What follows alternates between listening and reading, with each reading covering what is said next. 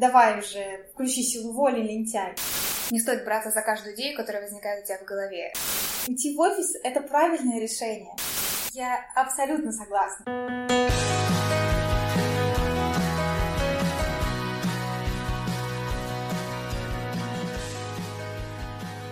Добрый день, друзья! Меня зовут Дарья, и это интервью-выпуск подкаста «Гори оно все».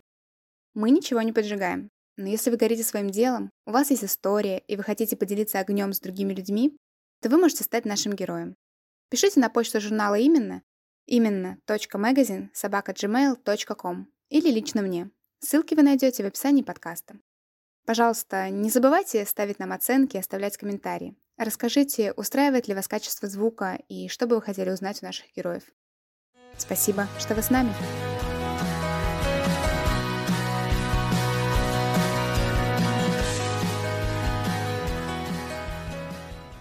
Этот выпуск подкаста я хотела бы посвятить важной для любого человека с огнем внутри теме обсуждению того, что делать, если вы обнаружили в себе внутренний огонь, но совершенно не знаете, с чего начать. Рядом со мной находится автор проекта «Пора начать» Анастасия Руденко. Всем здравствуйте. В первом выпуске журнала «Именно» уже публиковалось интервью с Анастасией. Вы можете прочитать его в рубрике «Дельно». Ссылку я оставлю в описании подкаста. А пока Анастасия. Напомните нашим слушателям, о чем проект «Пора начать». У проекта «Пора начать» говорящее название. В общем-то, он создан для того, чтобы люди, которые хотят осуществить свою мечту, хотят, наконец, двигаться к своей цели, могли сделать первые шаги в команде единомышленников. То есть не просто в одиночку, а с пониманием, куда я иду, как я иду и с поддержкой. Пора начать. Это ваше единственное детище или у вас есть другие проекты?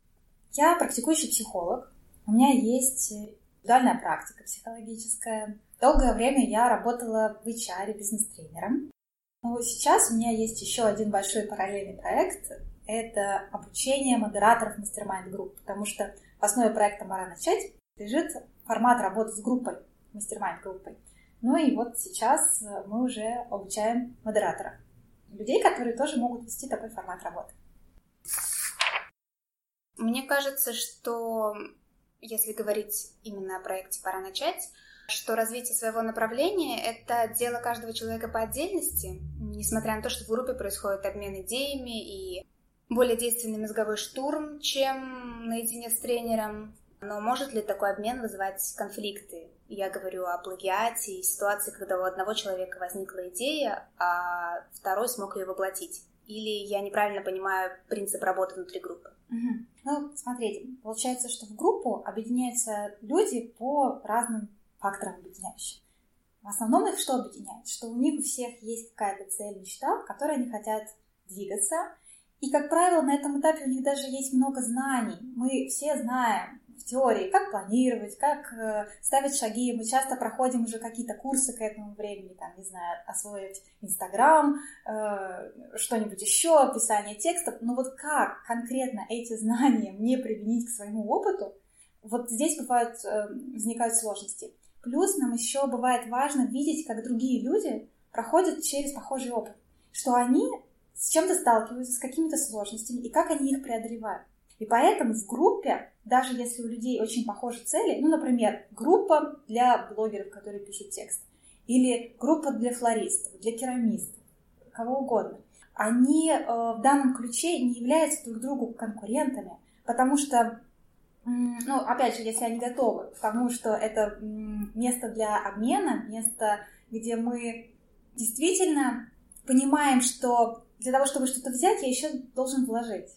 Я двигаюсь к своим целям, и мне помогает группа только в том случае, когда я тоже неравнодушен к тому, что происходит у других людей. Если я изначально настраиваю, что мы здесь друг другу не конкуренты, а партнеры, помощники, что у нас, ну, мы исходим из, скажем, того, что мир изобилен, да, что и клиентов на всех хватит, и идеи сами по себе, да, они могут быть похожи, но их воплощение, оно совершенно разное. Ну, возьмем, да, керамику. Одна и та же посуда, она может быть совершенно с разной идеей, с разным воплощением. Ну и, конечно, найдутся разные люди, которым будет интересно там, приобретать ее у того или другого керамиста. У меня просто была конкретная ситуация, когда в одной группе было два керамиста из Москвы, Я, когда приходят люди вот из одной сферы деятельности, обычно уточняю, а как вам? Помогающие практики, психологи тоже бывают, приходят в одну группу. И, как правило, люди говорят здорово, потому что наоборот, нам хочется видеть, как наши коллеги проходят тот же путь, с чем они сталкиваются, и они друг другу в этом плане, наоборот, помогают. А как это коррелирует с дальнейшей конкуренцией? Ну, смотрите, мне кажется, тут очень важен вообще момент отношения к слову конкуренция, вообще конкуренции. То есть, опять же, что такое конкуренция? Это значит, что чего-то мало. Какого-то, мало какого-то ресурса, и мы тут все за то, чтобы его отвоевать. Ну, давайте посмотрим на ситуацию с теми же клиентами, помогающими практикам. Вообще, эта штука полезна для всех, по большому счету. Ну хорошо, если мы даже берем не всех людей, а тех, кто к этому готов, достаточно много людей, которым было бы интересно обратиться к психологу или коучу. И м- в данном ключе думать о том, что вот, клиентов мало, и мне обязательно нужно что-то скрыть, быть как-то быстрее, выше, сильнее, чем мои коллеги, довольно странно, потому что наоборот получается, что мы сужаем вообще пространство выбора для людей. А тут, если мы исходим из того, что мы делаем похожее, но при этом мы уникальны. Каждый психолог уникален, каждый коуч уникален, там, флорист и так далее, любой специалист. И за счет того, что мы реализуем себя, реализуем свои особенности, свои таланты, и не происходит как таковой конкуренции, потому что мы даем выбор. Мы даем выбор людям идти к тому или иному специалисту. Чем это хорошо нам, как специалистам? тем, что к нам приходят именно наши люди. В принципе, мне, как психологу, мне не нужно, чтобы ко мне приходили все, потому что я не работаю со всеми вопросами, да, со всеми сложностями. Ну, есть определенное такое понятие, как целевая аудитория, да, и вот чем четче ты понимаешь, с кем ты хочешь работать, конкретно ты, для кого ты можешь быть максимально полезен, тем меньше у тебя страхов столкнуться с конкуренцией. И это я наблюдаю все больше как раз начиная с момента, когда начала заниматься обучением. Когда стала готовить вместе со своим партнером Сергеем Семеновым, мы стали проводить обучающий курс для модераторов. И казалось бы, мы сейчас что делаем? Мы формируем рынок мастер-майнда в России. Это слово еще мало кто знает, может быть, из наших слушателей тоже. Вот это как раз тот формат групповой работы. И с одной стороны, вот здорово быть там двумя-тремя специалистами, да, в русскоязычном пространстве. Но слово мастер-майнд еще неизвестно. Многие еще не знают. И на самом деле в одиночку доносить ценность этого формата, рассказывать, что это такое, это очень сложно. А мы, получается, формируем рынок. Мы готовим классных специалистов, которые тоже так же, как и мы, несут условно миссию того, что, ребята, давайте создавать поддерживающее окружение, мы вам поможем давайте двигаться к своим целям вместе. И мы не создаем пространство конкуренции, потому что мы все очень разные личности. У нас есть еще дополнительные свои какие-то экспертные фишки, образования, навыки. И поэтому и люди могут выбирать, кому из нас пойти. Ну и мы сами выбираем, а с кем мы хотим работать. Здесь мне Хотелось бы обратить внимание на довольно важный момент для многих людей, которые боятся начать заниматься каким-то делом, которые боятся стать одним из многих. Что-то вроде «я хочу фотографировать, но фотографов так много, а найдется для меня клиент, возможно, мне не стоит, возможно, мне стоит заняться чем-то, где еще не так наполнен рынок». И мне кажется, ваши слова очень поддерживающими для таких людей. Это здорово. На самом деле я просто с этим постоянно сталкиваюсь, и сама как психолог, да, который работает с клиентами, и с теми клиентами, которые приходят на группу, действительно, тут, наверное, такая основная идея в том, чтобы не просто оглядываться вокруг и смотреть, а как я могу вписаться вот уже, э, не знаю, в эту толпу профессиональных фотографов, а кто я? То есть мы обращаем внимание на себя, на свою уникальность, чем я хочу заниматься, что я хочу, и простраивать свой путь. И место обязательно найдется, и люди найдут. Когда вы сами решили, что пора начать, и с чего вы начали? Угу. Ну, смотря что начать.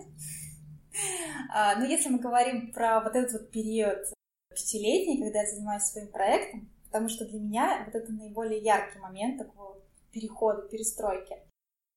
Хотя, опять же, если посмотреть на то, как я хотела начать свою профессиональную деятельность психолога еще в университете, я училась на факультете клинической психологии, и на втором курсе нас позвали на тренинг старшекурсников. И это был набор разминок каких-то на знакомство, очень смешно и весело. Я тогда совершенно не поняла, для чего это. Думала, боже мой, как здорово, я хочу это вести. Мне так нравится быть бизнес-тренером, я буду, значит, бизнес-тренером.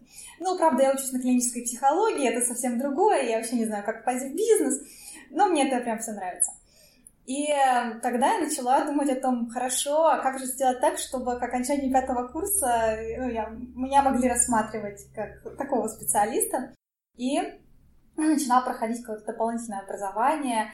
Устроилась работать менеджером по продажам в консалтинговую фирму. Я считаю, что это очень классный опыт, потому что там я занималась холодными звонками. Я звонила в разные компании и, по сути, предлагала прийти на тренинги наших тренеров. Вот, это был классный очень опыт, потому что я увидела разнообразие людей, всяких разных, что они бывают не такие милые, пушистые, как ну, чаще мне везло встречать. И так начала складываться моя дорожка в HR, в бизнес-тренерство. И, в общем-то, все это успешно складывалось. У меня был образ, у меня была цель.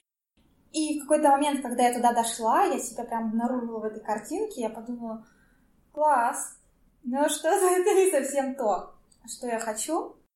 И это было такое очень странное чувство, потому что со стороны казалось, ну, ну вообще, чего, о чем еще мечтать. Ну, не то, чтобы это были какие-то супер, супер высоты, но это была прям явная такая задел на хорошую карьеру. Вот. И я столкнулась с таким личным профессиональным кризисом. Это совпало с временем моего декретного отпуска. И я прекрасно помню, как я гуляла с коляской. Гуляла с коляской и думала, когда, ну сколько уже можно, ну пора уже начать. Но уже невозможно вот так вот ходить и думать, и ты уже давно хочешь вести блог, и ты уже хочешь давно вести свой проект, и вот, казалось бы, это время. Поймала эти мысли, и, по сути, вот с этого момента я свой отчет э, как-то вот беру. Ну, и, может быть, это все звучит, знаете, так вот словами озарение, это не совсем так. Для того, чтобы пришли какие-то озарения, для этого нужно ну, приложить некое усилие, направить этот фокус внимания. Я направила свой фокус внимания на то, чтобы вообще понять, от чего я хочу. Дала себе паузу, выдохнуть, не стремиться сразу быстро найти какую-то другую деятельность, ну что-то очень резко пойти в какое-то другое обучение, а сначала вот в этом перерыве еще до рождения ребенка, но уже декретном, я просто достала краски и рисовала я не художник, я рисовала просто так для себя, как процесс. И мне это очень помогло, по сути, как-то вот восстановить связь с собой и почувствовать все больше вообще, а какие у меня мысли, а чего я хочу. И, как оказалось, я не хочу уходить очень далеко от своей работы, от которой я к тому моменту устала. Что в целом мне нравится помогать людям, мне нравится помогать людям двигаться к своим целям, мне нравится и компаниям помогать двигаться к своим целям, но больше всего мне нравится помогать конкретным людям, достигать их целей, осуществлять их мечты, делать так, чтобы ну, они жили той жизнью, которой они хотели, чтобы они находили в себе смелость э, начать действовать. То есть фактически любая идея требует вынашивания. И если, допустим, мне нравится область, в которой я работаю, но мне кажется, что это немного не то, нет смысла смотреть в какие-то кардинально противоположные стороны. Можно смотреть в этой же области, просто что-то немного другое. Я бы, конечно, очень хотела сейчас дать формулу, сказать, вот делай раз, делай два, делай три, и ты все найдешь, все получится. Но такой формулы нет. Может быть, это даже и хорошо. Поэтому здесь однозначного рецепта, как нужно делать, его, правда, не существует. Потому что, ну, не просто так люди приходят в личную терапию, да, просто так они уделяют действительно достаточно много времени пониманию того, чего они хотят. Поэтому я бы с чего начала? Сначала, если вы обнаруживаете себя ну, в том состоянии, что как будто бы живете не своей жизнью, дать себе немножко паузы, чтобы оглянуться и понять вообще, что происходит. И что в конкретно в этой жизни, которая у меня есть, мне нравится и не нравится. Потому что может быть иллюзия, что мне нужно поменять тотально все, а это может казаться не так, как в моем случае. Бывает, что изменения, они будут большими, кардинальными. Поэтому здесь все начинается с того, чтобы понять, а где, в каком месте я сейчас нахожусь, как я себя чувствую, и дальше от этого отталкиваться, смотреть, чего я хочу. Я здесь, конечно, скорее говорила не... А, я скорее говорила про то, что не стоит браться за каждую идею, которая возникает у тебя в голове, что нужно немного все-таки обдумать, а потом что-то начинать делать. Потому что есть люди, у которых э, идеи генерируются довольно плодотворно, и если они будут браться за каждую, то их просто не хватит. Ну, они, скорее всего, и не берутся за каждую. Э, Барбара Шер таких людей называет люди-сканеры, у которых сразу много-много идей. И есть еще такое понятие, тоже встречается мультипотенциалы, в общем, по-разному их называют. Кстати, я себя тоже к ним отношу. И Здесь, наверное, история не про то, чтобы сидеть и выбирать, за какую идею взяться, потому что вот это часто для таких людей проблема. Если исходить из позиции, что я вот сейчас должна выбрать, что из этого, во что из этого я буду вкладываться, это создает такое напряжение и такой какой-то гиперответственность, что я сейчас должна сделать очень правильный выбор. Поэтому я бы, наверное, здесь опять же обратилась, обратилась к самоощущению, какая из этих идей меня сейчас больше привлекает, чтобы начать действовать. Ну и держала бы себе в голове мысль, что я всегда могу ну, еще что-то попробовать другое. Наш главный редактор высказала следующую мысль. Некоторые люди хотят вот так вот хорошо подготовиться и тем самым откладывают свой старт. Мне кажется, что лучше иногда сделать как бы так на троечку, но начать сделать, запуститься, а потом уже исправить ошибки, отшлифовать и достигнуть того ощущения, что ты уже сделал это уже близко к пятерочке. Насколько вы согласны с таким утверждением? Я абсолютно согласна с утверждением Ирины, потому что невозможно заранее подготовиться. Тем более невозможно заранее подготовиться к какой-то деятельности, которую ты делаешь впервые. Ты просто не можешь просчитать, что тебе нужно и сколько времени тебе понадобится. Ты не можешь просчитать все вводные, а самое главное, те обстоятельства, которые у тебя случатся, когда ты начнешь действовать. Поэтому я бы отталкивалась, и то, что я люблю, скажем так, обозначать как такой допустимый минимум. Вот в плане подготовки, что мне минимально нужно, чтобы стартовать.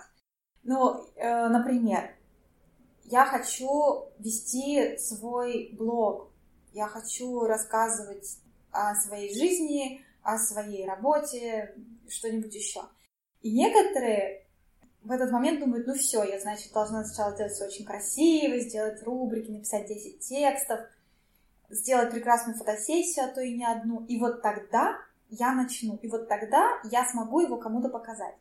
В таких случаях я как раз говорю о том, а давай посмотрим на допустимый минимум. Что можно сделать уже сейчас минимально, чтобы было понятно, что да, ты начал, начала, чтобы это уже показывать другим людям, например.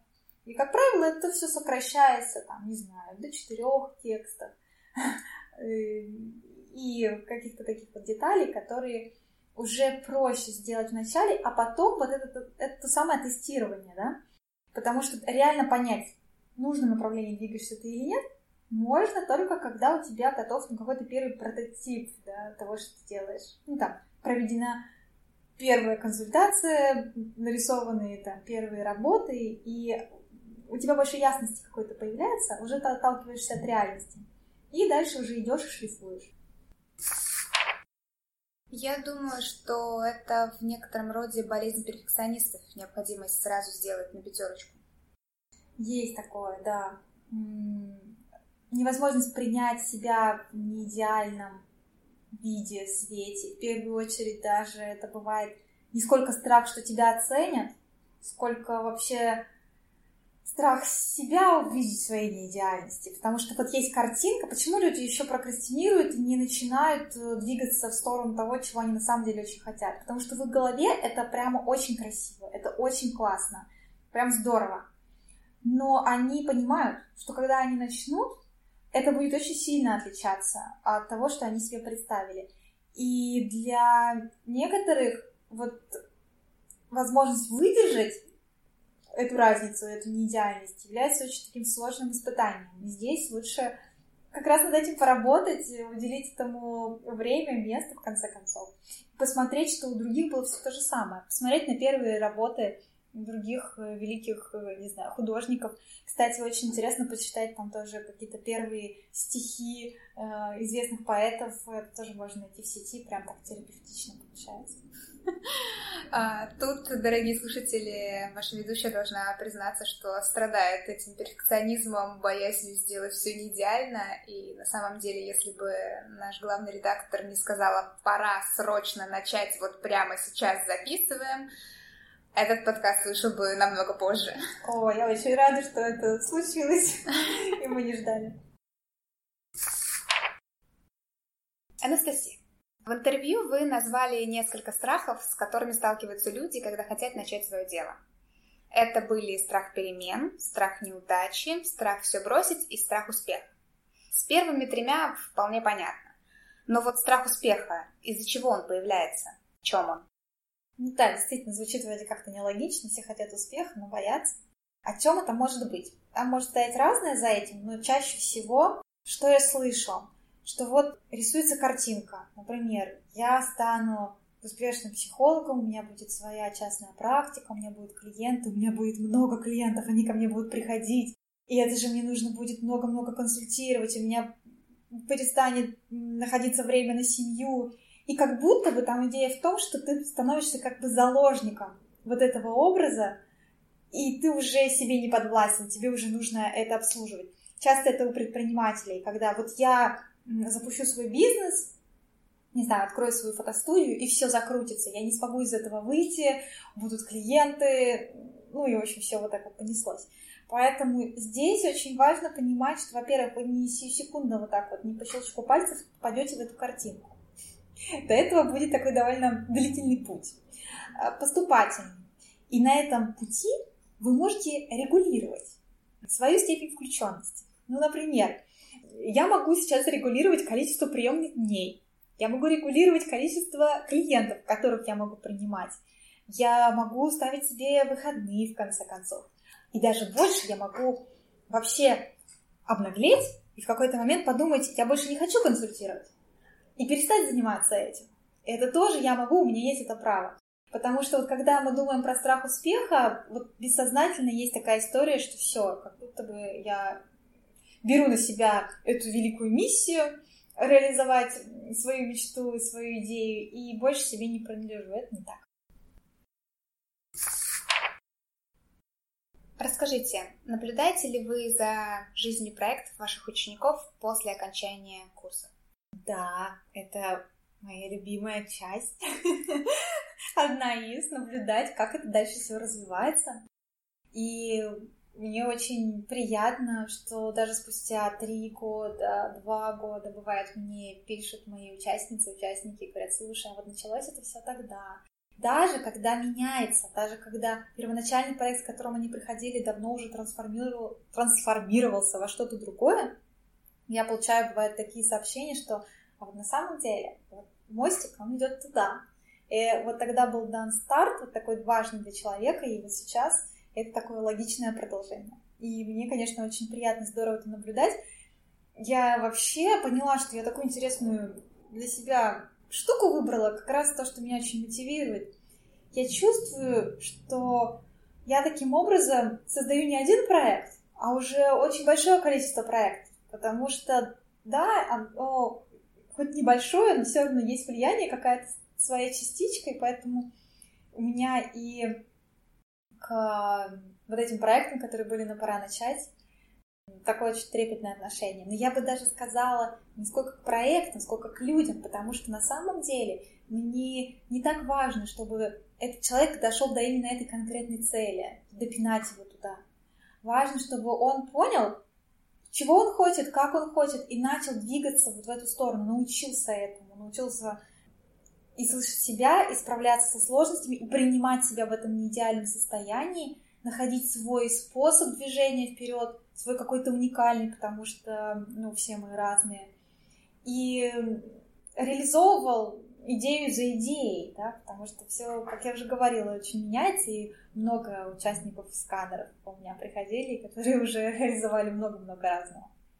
Это, наверное, как дети, которых отпускаешь во взрослую жизнь, а потом они иногда спустя несколько лет возвращаются и говорят спасибо.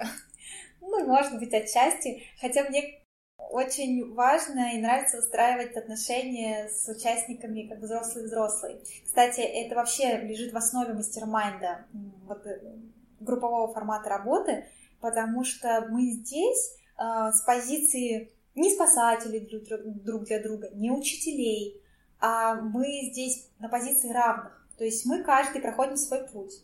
Но при этом мы еще и помогаем другим, и учимся у них, что-то берем.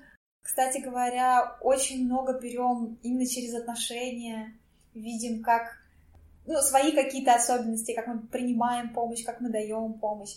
И здесь невозможно не быть э, во взрослой позиции, чтобы получить, ну, как бы максимальную, наверное, пользу от этого формата. Потому что если ты ждешь, что тебя будут куда-то вести, или ты ждешь, что тебе будут вот как-то помогать, а ты будешь просто сидеть ровненько, то ничего не получится. Здесь все-таки вот такой обмен, такое планомерное движение всех вместе. Статистически, сколько учеников готовых двигаться вперед вы выпустили в жизнь с их проектами? И сколько из них удержалось на плаву? Ну вот а что значит удержалась на плаву?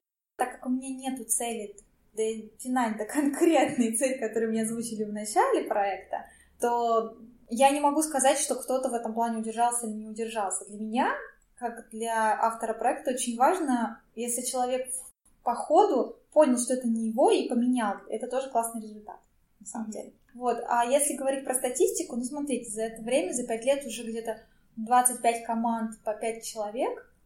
И это у нас уже сколько получается? 125. Ну да, где-то 125 человек уже точно прошли через этот проект. И доходимость вот за эти два месяца, она, ну, 99%, что за эти два месяца люди пройдут, сделают шаги и сдвинутся с места. Э, это да. Почему 99%?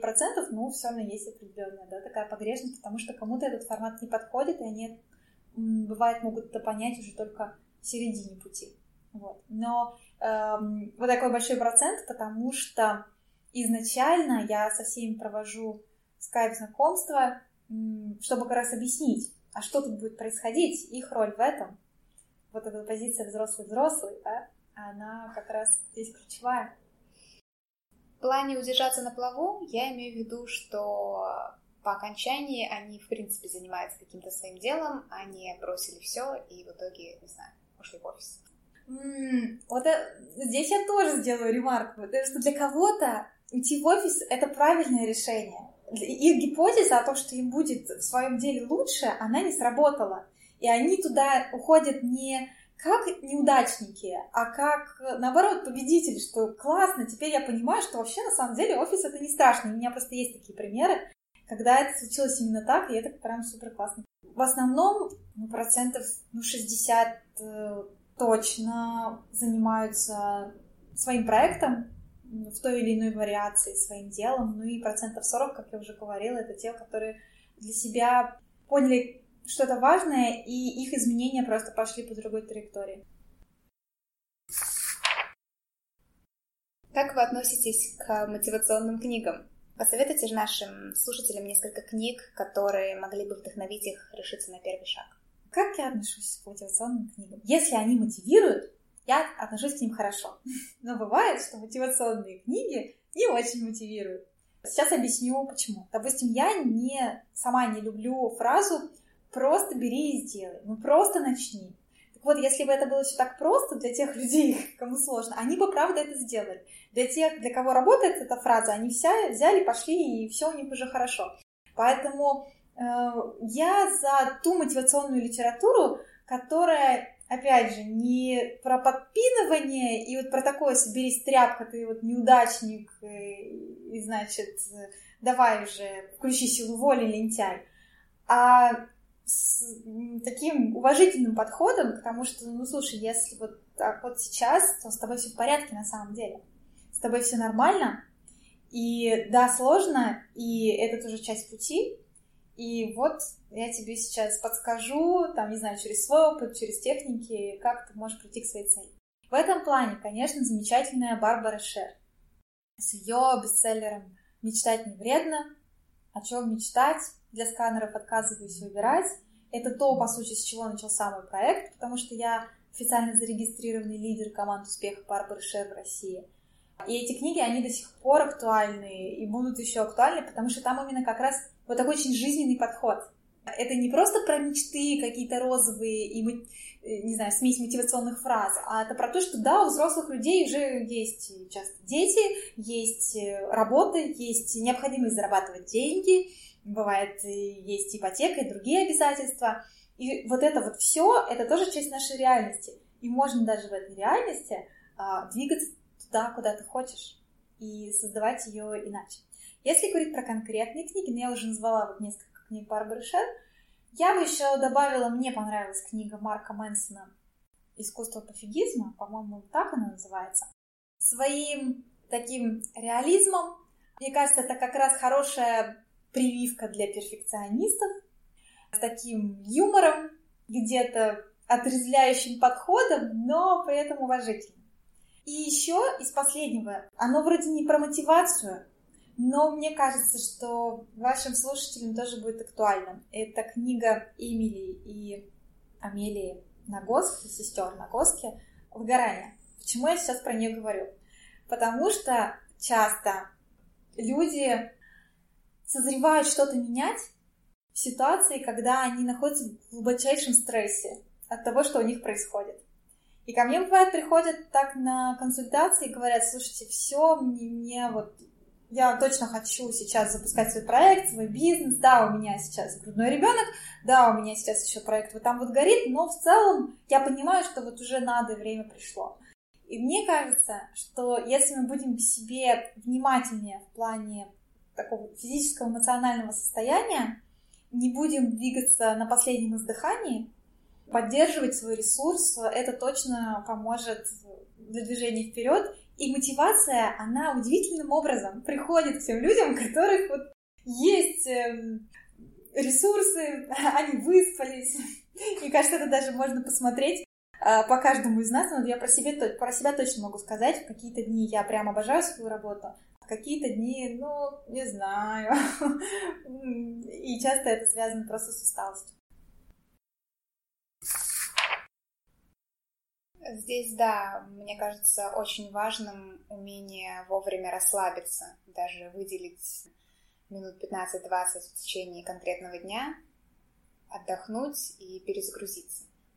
Да, на 15-20 минут, я бы сказала, это просто совсем минимум-минимум. Не просто так придуманы выходные, не просто так придуманы отпуска. Это опять к чему? Потому что я сталкиваюсь с такими историями, когда ко мне приходят и говорят, я не знаю, ну я же вроде нормально сплю по, по 7 часов, все хорошо. Что же я все собраться-то не могу? А потом выясняется, что человек, в принципе, там последние 4 года в отпуске не был, и выходных у него не было. И он говорит, ну я же отдохнула один день, ну как-то вот не отдохнула. Нет, значит, мне не надо отдыхать. Проблема не в том, что не надо отдыхать, а в том, что нужно больше отдыхать. И отдых — это не награда. Мы часто отдых воспринимаем как награду, я должна хорошо потрудиться, а потом отдохнуть. Отдых — это часть эффективности, все наоборот. Для того, чтобы я была эффективной, мне нужно запланировать отдых, и это не должно быть связано напрямую ну, как бы с теми результатами, которые ты получил. Почему это важно при начинаниях? Потому что, когда ты что-то начинаешь, ты очень много делаешь без видимого результата. И происходит такое обесценивание. Ну вот я пишу, пишу, пишу, пишу, люди не читают, лайков нет, нету никакой эффективности, не заслужила отдых. Я буду сидеть и дальше писать, писать, писать, писать, например. На качество это точно влияет, на мотивацию влияет, ну и, соответственно, на желание продолжать э, заниматься этим делом. Поэтому вот здесь очень важно помнить, что есть такое время, как серая зона, кто-то называет долина смерти, как угодно, туман, да, когда мы бредем и реально не видим ориентиров, а правильно я иду или неправильно, вот где мои первые клиенты, где там мои первые положительные отзывы. Но здесь очень важно продолжать идти, а чтобы продолжать идти, нужно обязательно делать паузу. Тут еще одно темное признание от вашей ведущей. Вы, Анастасия, общаетесь с человеком, который работает после работы и работает практически на каждых выходных. У моего дедушки есть э, такая идея, скажем, он ест понемножку в течение дня. Для него ужин — это разбитое на пять частей прием пищи в течение там каждого часа, допустим. И в этом плане у меня разбит отдых. То есть по 15 минут, допустим, каждый день, и этого вполне достаточно, чтобы держаться на плаву, если этот отдых такой запланированный, если ты знаешь, что вот этот момент, когда я отключаюсь от всего, отдыхаю, потом начинаю заново. Если это работает для вас, прекрасно. Тут очень важно да, понимать, что у всех людей разные ресурсы изначально. У кого-то больше энергии, у кого-то меньше. Это зависит э, ну, от разных моментов, э, от возраста, от не знаю, от занятости, от э, степени нагрузки, стресса и тому подобное. Поэтому здесь, мне кажется, вот ориентироваться на себя и смотреть, что да, если мне это подходит, почему нет. Вообще, то, что как минимум вы уделяете этому время и находите даже эти 15 минут, э, ну, это уже хорошо. Ну, можно даже вот э, где-то увеличивать, потому что есть такая штука, почему я опять же про выгорание заговорила, что тех людей, которые очень увлечены своим делом, они говорят в группе риска по выгоранию, потому что ты хочешь заниматься своим делом все время. Абсолютно и вот работы, и после работы, и ночью. Какой-то период времени тебя будет вести просто на этом. Но может наступить момент, не очень контролируемый, когда твой организм просто скажет, давай полежим, отдохнем. И это будет называться заболеть. Лучше все-таки профилактически подходить э, ну, как-то к этому вопросу и ну, не допустить этого момента, потому что иногда бывает, люди себя в этом обнаруживают, и им кажется, что они сделали ошибку, и они выбрали не то дело. То есть вот когда тебе уже кажется, что нет, я сам я вообще не хочу никого видеть, вообще тексты эти больше просто все, уберите от меня. Вот здесь нужно отдохнуть и только после этого смотреть, а на самом ли деле это так, или это просто было эффект накопившейся усталости, потому что есть такое понятие, как накопительный эффект в этом аспекте. Когда очень много дел хочется сделать, когда кажется, что мало часов в сутках, мне очень нравится самой себе цитировать Скарлетт О'Хара. Я подумаю об этом завтра. О, это тоже моя любимая фраза. Причем, ну, ну я себе ее говорю в другом контексте. Я себе ее говорю в контексте как раз страхов, когда ты только что-то начинаешь, вот, допустим, мы запускали свой курс. Понравится, не понравится, зайдет, не зайдет. Мастер-майнд группы, совершенно новая история да, для да, русскоязычного пространства. Вообще будут люди приходить или нет. На этапе идеи, на этапе, когда курса еще нет, и вообще никто об этом не знает, я не могу ответить на этот вопрос. Поэтому я себе говорю, я подумаю об этом завтра. А сейчас я продумаю концепцию, сейчас я об этом расскажу, сейчас я сделаю первые шаги, и у меня тогда появится информация, от которой я буду отталкиваться и уже отвечать на вот эти вопросы. Я их называю, знаешь, страхи второго, третьего порядка. Ну, то есть, как бы сейчас я думаю о том, а что мне мешает сделать первый шаг. И на этом концентрируюсь. То есть, вот что мне мешает, и, соответственно, что мне нужно сделать, чтобы продвинуться и сделать первый шаг. Фокусируюсь и иду. Кто чаще к вам обращается? Люди, которые уже имеют какую-то идею и не знают, как начать ее воплощать? Или люди, которые чувствуют, что им чего-то не хватает, что они хотят что-то сделать, но не знают что? Чаще всего люди приходят с идеей. Или с букетом идей, с которых они не могут выбрать. А, ну, где-то процентов, наверное, 30 клиентов приходят э, с пониманием, что они хотят изменений, но пока не знают, что хотят делать. Да, такое тоже есть. И вот э, последние клиенты, как вы помогаете им найти путь? Через действие. То есть, если они приходят в команду, то их цель — это найти цель. Через гипотезы, через тестирование.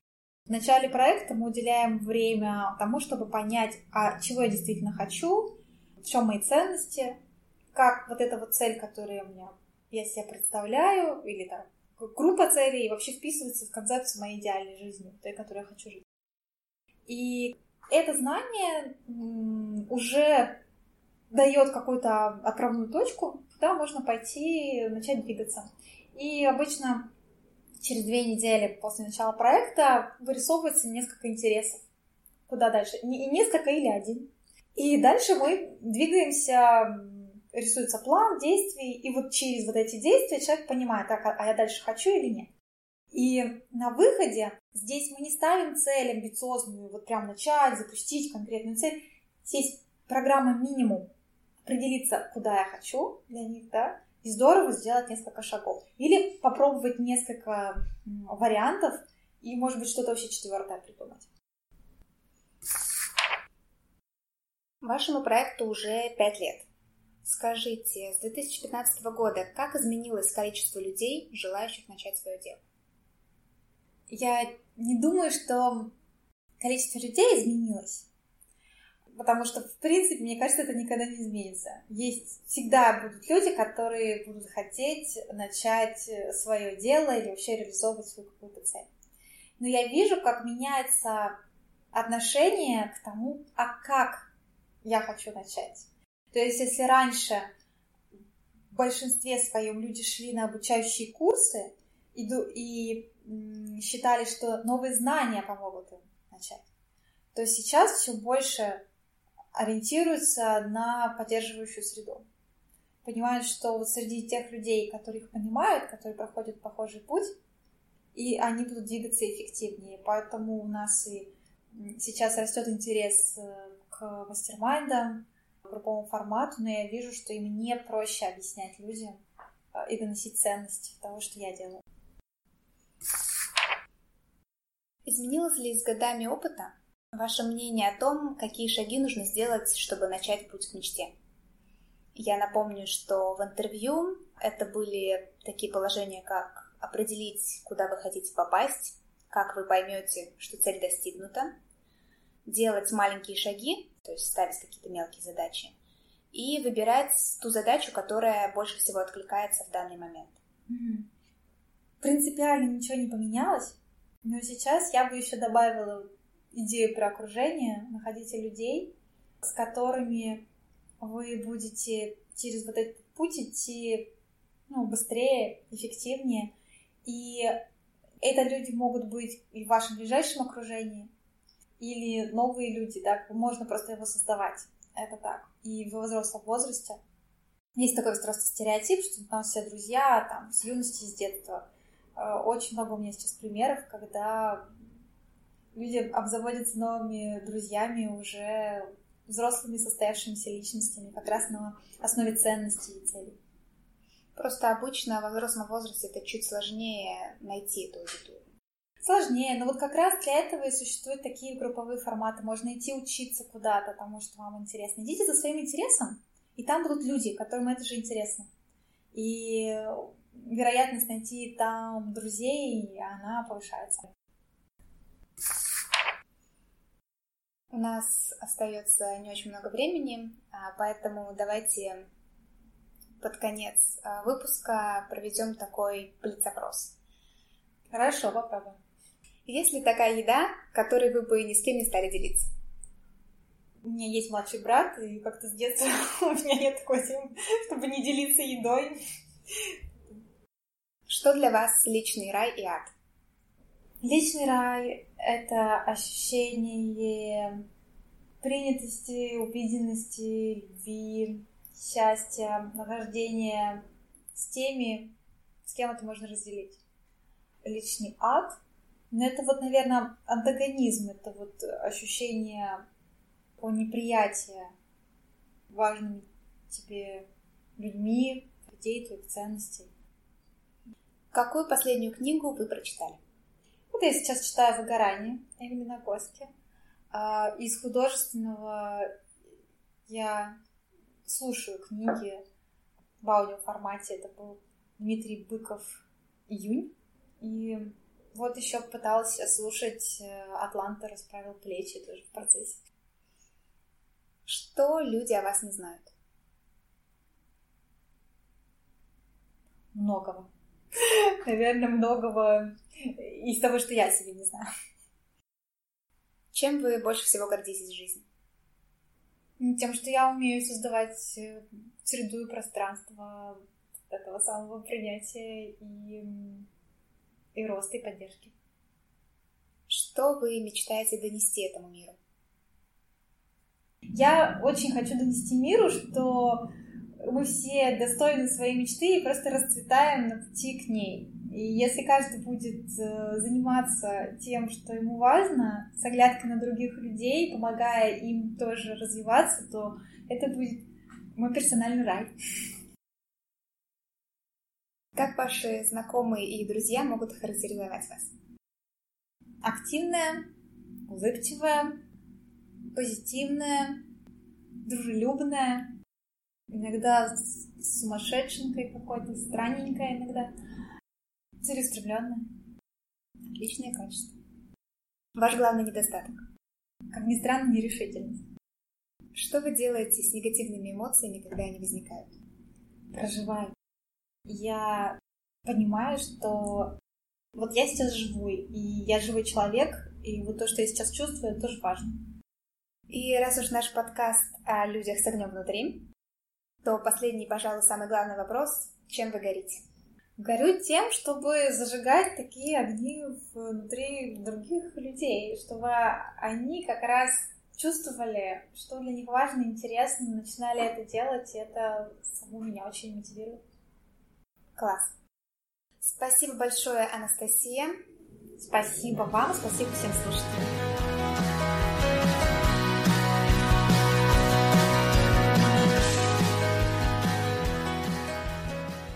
Меня зовут Дарья, и вы слушали подкаст «Гори оно все». В следующем выпуске мы встретимся со Светланой Симаковой, журналистом именно, и соведущей этого подкаста. Я говорю «встретимся», потому что Светлана прилетит в Петербург из Челябинска для записи интервью и нового выпуска. Мы обсудим необходимость поддержки, которую испытывают начинающие предприниматели, и где искать внутренние мотиваторы каждый день. Если вам интересна эта тема и у вас есть вопросы по ней, присылайте их на почту именно Именно .magazine или лично мне.